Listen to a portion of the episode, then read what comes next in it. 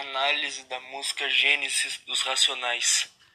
Ela é do álbum Sobrevivendo no Inferno, que foi lançado em dezembro de 1997, primeiro trabalho do grupo com referências bíblicas.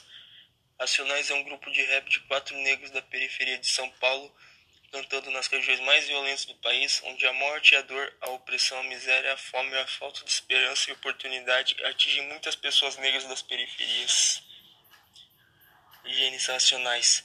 Deus fez o mar, as árvores, as crianças, o amor. O homem me deu a favela, o crack, a trairagem, a armas, bebidas, as putas. Eu, eu tenho uma bíblia veia, uma pistola automática e um segmento de revolta. Eu tô tentando sobreviver no inferno.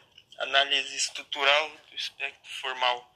Número de estrofes é 1, número de versos é 4. A rima não tem versos, são livres e soltos. Não há igualdade sílaba irregular, ritmo, fortes e longos, o resultado da pausa pelas sílabas.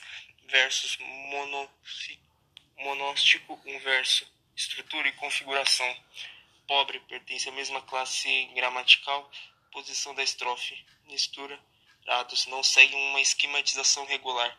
Licença poética, o vocabulário mais próximo do cotidiano. Prosa, expressão natural da linguagem, cotidiano sem poesia as figuras de pensamento, hipérbole, exagero intencional na expressão.